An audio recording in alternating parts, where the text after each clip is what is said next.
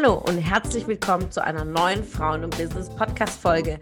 Mein Name ist Ramona Perfetti und heute haben wir wieder einen spannenden Gast für dich. Ich wünsche dir viel Spaß bei der Fortsetzung und tolle Erkenntnisse.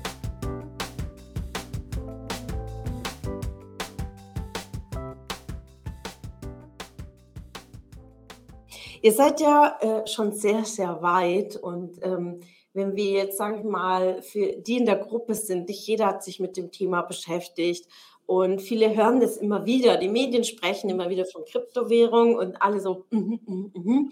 aber so, was ist es denn genau? So einfach erklärt für jemand, der sich noch nicht belesen hat. Was bedeutet das überhaupt? Also es ist ganz einfach zu erklären, ist es natürlich nicht. Ja, es ist mhm. ein super komplexes, sehr technisches ähm, Themenfeld, wo man sich schon einige Zeit auch geben darf, sich da einzuarbeiten. Ja, das heißt nicht, dass du das irgendwie studieren musst. Ähm, für uns, sage ich jetzt mal, war das Allerwichtigste zu verstehen und auch das Wichtigste nach wie vor, dass Bitcoin niemandem gehört. Ja, dass es ein dezentrales System ist, was eben auf der Blockchain läuft. Ja, auch dieses Wort hört man oft. Ähm, allein über die Blockchain könnten wir eine Woche lang uns austauschen, weil es einfach so unfassbar ist, was da für Möglichkeiten bestehen. Und das ist eigentlich, sage ich mal, der Kern davon, dass gerade Bitcoin, ja, es gibt 16.000 verschiedene, rund 16.000 verschiedene mhm. Kryptowährungen. Und da ist die Nadel im Heuhaufen zu finden. Ja, Bitcoin, Ethereum, das sind diese Coins, die kennt man. Aber mhm. daneben gibt es auch kleine Coins mit sehr, sehr spannenden Projekten, die auch super performen, wo man auch nutzen kann, um sein Geld zu vermehren. Aber wir haben immer eigentlich, wenn wir davon sprechen, geht es hauptsächlich um Bitcoin, weil daran hängt alles. Ja, Bitcoin ist die, mhm. der Urvater, die Urmutter ähm, mhm. quasi der Kryptowährungen und daran hängt halt vieles, ja. Und diese Dezentralität ist eigentlich das Wichtigste daran. Es gehört niemandem und trotzdem haben alle Menschen Zugang. Alle, die ein Handy besitzen oder einen Computer besitzen mit Internetzugang, haben die Möglichkeit, sich Krypto und Bitcoin eben anzuschaffen. Genau. Mhm. Ihr habt ja in den letzten zwei Wochen in der Gruppe auch festgestellt, dass in dem Bereich noch viele ähm, Unwissenheit und vor allen Dingen sehr, sehr viele Glaubenssätze. Ihr habt es ja gemerkt in den Kommentaren und ihr seid auch sehr, sehr schön direkt auch in die Kommentare eingestiegen, ähm, weil es ist ja für viele nicht greifbar. Also kann man das irgendwie mit einer Aktie vergleichen? Ähm, was würdet ihr sagen?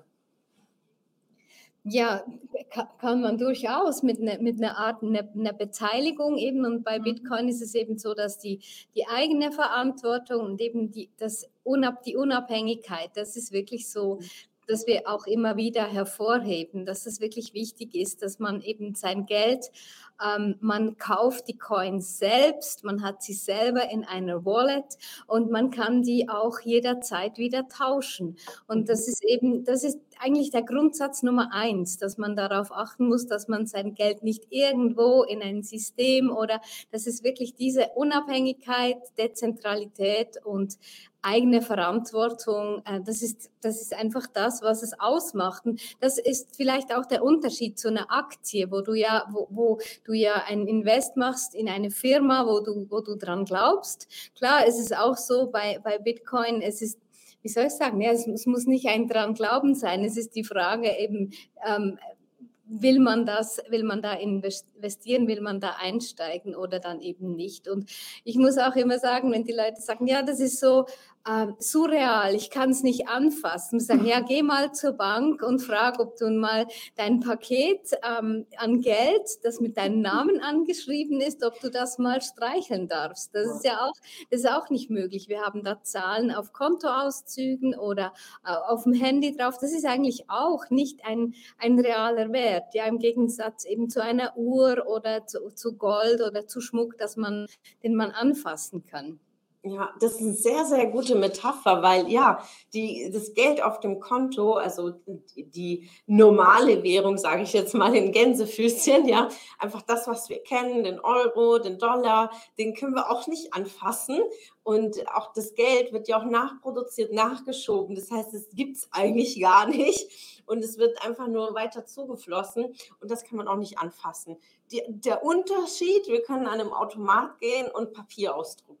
Ja, das, mhm. das macht die ähm, vielleicht für viele diesen, ich habe was in der Hand, aber grundsätzlich hast du es auch nicht in der Hand. Eine Aktie ja. hat man auch nicht in der Hand und man hat nicht die Entwicklung des Unternehmens auch nicht in der Hand, weil ob diese runterwirtschaften oder, oder, oder, wissen wir auch nicht.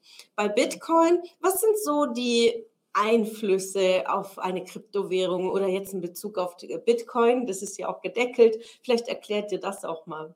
Ja, genau. Das ist eine sehr, sehr wichtige, ein sehr wichtiger Punkt auch dabei, dass es 21 Millionen Bitcoin insgesamt jemals geben wird. Also man kann sich das so vorstellen, ähm, durch dieses, jetzt wird es ein bisschen technisch, durch mhm. diese ähm, Proof of Work Arbeit, die geleistet wird, um diese Coins zu erarbeiten, um diese Coins zu finden, in der, der, durch die Blöcke, die entstehen in der Blockchain, ja, wird, wird eine Coin-Belohnung ausgeschüttet. Und die Coins, die freigeschaltet werden, aktuell 6,25 Stück pro 10 Minuten ungefähr. Ja, und wenn 21 Millionen erreicht sind in rund 140 Jahren ungefähr, ähm, ja, dann ist Bitcoin da, dann ist alles verfügbar. Und aktuell ist es so, sind wir bei 19 Millionen angekommen und die sind alle verfügbar. Der Punkt dabei ist aber, dass schon viele verloren gegangen sind. Ja, es gibt auch Menschen, die haben schon ganz früh angefangen, sich Bitcoin zu kaufen und die sind irgendwie, haben die die Wallets verloren, die Zugänge verloren, Passwörter verlegt, beim Umziehen irgendwas kaputt gegangen, was weiß ich. Und man redet davon, dass rund 30 Prozent der Gesamtmenge ja verschollen sein wird in Zukunft. Also das ist eine ganze Menge. Und da sehen wir auch eben den Unterschied. Bitcoin ist beschränkt auf 21 Millionen Stück. Das ist auch wertvoll. Ja, es ist Angebot und Nachfrage, was den Preis in die Höhe steigen lässt. Die Nachfrage steigt aktuell, weil das Geldsystem, das Fiat-Geld, wie wir das kennen, an Wert verliert, weil eben so viel Geld gedruckt wird. Und wenn etwas in so großer Menge verfügbar ist, verliert es irgendwann an Attraktivität, ja.